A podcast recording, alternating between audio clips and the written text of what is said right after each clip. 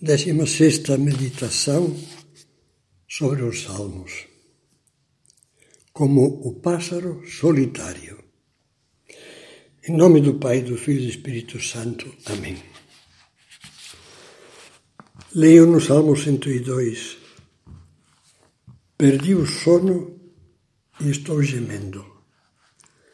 Estou como o pássaro solitário no telhado Todo dia meus inimigos me insultam. Eles se enfurecem e fazem imprecações contra mim. Não é fácil ser cristão. Não é raro que escutemos alguém dizer isso. Com efeito, Jesus nos disse que para entrar no reino de Deus, a porta era estreita e o caminho íngreme e alertou-nos sobre as dificuldades que encontraríamos. No mundo tereis aflições. Mas também nos prometeu que estaria conosco todos os dias até o fim do mundo. Garantiu que nos deixaria a sua alegria e a sua paz e nos animou a viver de esperança. Mas tende coragem, eu venci o mundo. Hoje há uma dificuldade especial para um cristão que queira ser autêntico e fiel. O ambiente materialista e paganizado de grande parte da sociedade. A difusão imposta como se fosse um dogma de ideias e comportamentos próprios de uma cultura frontalmente contrária ao Evangelho. É fácil por isso que um bom cristão se sinta só, como um pássaro solitário no telhado em meio a colegas, parentes e amigos que não só não compartilham os seus valores, como até mesmo os desprezam e combatem. Fazem imprecações contra mim, como diz o Salmo. Isso falava o Papa Bento XVI numa entrevista. Existem ambientes, não são poucos, nos quais hoje se precisa de muita coragem para declarar-se cristão cresce o perigo de uma ditadura da opinião e quem não quiser acatá-la é isolado e marginalizado, como o pássaro solitário. Também no livro Jesus de Nazaré, o mesmo Papa escreveu: O que fazem todos é imposto ao indivíduo como pauta de comportamento. O mundo, o mundo não suporta a resistência, quer colaboracionismo. Que fazer? A resposta é simples, embora não seja fácil. Imitar os primeiros cristãos. Num mundo totalmente pagão e muito semelhante ao, ao nosso em seus costumes, os cristãos eram vistos como um misto, com um misto de admiração e aversão.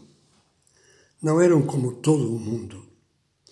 Se por um lado os pagãos ficavam cativados pelo exemplo de amor ao próximo que os seguidores de Cristo irradiavam, por outro, as virtudes que os cristãos praticavam estavam em forte contraste com as práticas e costumes que o paganismo queria impor como normais.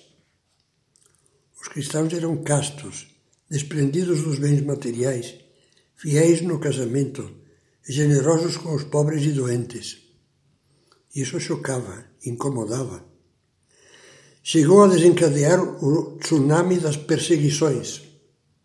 Os três primeiros séculos do cristianismo são chamados com toda propriedade a Era dos Mártires. No entanto, esses pássaros solitários, tantas vezes incompreendidos e levados ao matadouro como animais, não pararam de crescer e foram pouco a pouco o fermento da transformação daquela sociedade, sem violência, só com a força da fé e do amor. O império pagão, em poucos séculos, achou-se cristão. Penso que Deus nos pede hoje para imitar especialmente três atitudes dos primeiros cristãos. A autenticidade, do seu exemplo a compreensão para com todos e o coração aberto lealmente à amizade. Nesta meditação, vamos ficar com o primeiro ponto, a autenticidade do exemplo. A grande força moral dos cristãos não era a da polêmica, mas a silenciosa pregação do exemplo. Um dos mais antigos mártires, o bispo Santo Inácio de Antioquia, dava um lema para os cristãos que viviam no meio, no meio da sociedade pagã. Atuar de acordo com a palavra de Jesus e manifestá-la pelo silêncio, ou seja, deixar que as ações falem por nós. Sem discussões e, ao mesmo tempo, sem ceder, sem ceder um milímetro no que se refere às suas convicções sem querer fazer média nem rebaixar as exigências da fé, os cristãos podem dar-se e conviver com todos. Sua caridade, sua firmeza serena e sorridente, seu espírito de serviço, a perfeição com que procuram trabalhar, a sua solicitude para com as carências e sofrimentos dos outros, acabam por atrair os que com eles convivem. O retrato desse ideal encontramos-lo em um documento muito antigo, a carta a Diocneto, uma apologia do cristianismo e também uma bela peça literária que o bispo Quadrato teria dirigido no século II ao imperador Adriano. Lemos nesse escrito: Os cristãos não se distinguem dos outros homens nem por sua terra, nem por língua ou costumes não moram em cidades próprias, nem falam uma língua estranha, não têm algum modo especial de viver, morando em cidades gregas e bárbaras, conforme as circunstâncias de cada um, e adaptando-se aos costumes do lugar quanto à roupa, ao alimento e ao resto, testemunham um modo de vida singular e admirável. Casam-se como todos e geram filhos, mas não abandonam os recém-nascidos. Põe a mesa em comum, mas não o leito. Estão na carne, mas não vivem segundo a carne. Moram na terra, mas têm a sua cidadania no céu. São injuriados e bendizem. São maltratados e honram. Fazem o bem e são punidos. São condenados e se alegram como se recebessem a vida. Em poucas palavras, assim como a alma está no corpo, assim os cristãos estão no mundo. Este é o primeiro exemplo.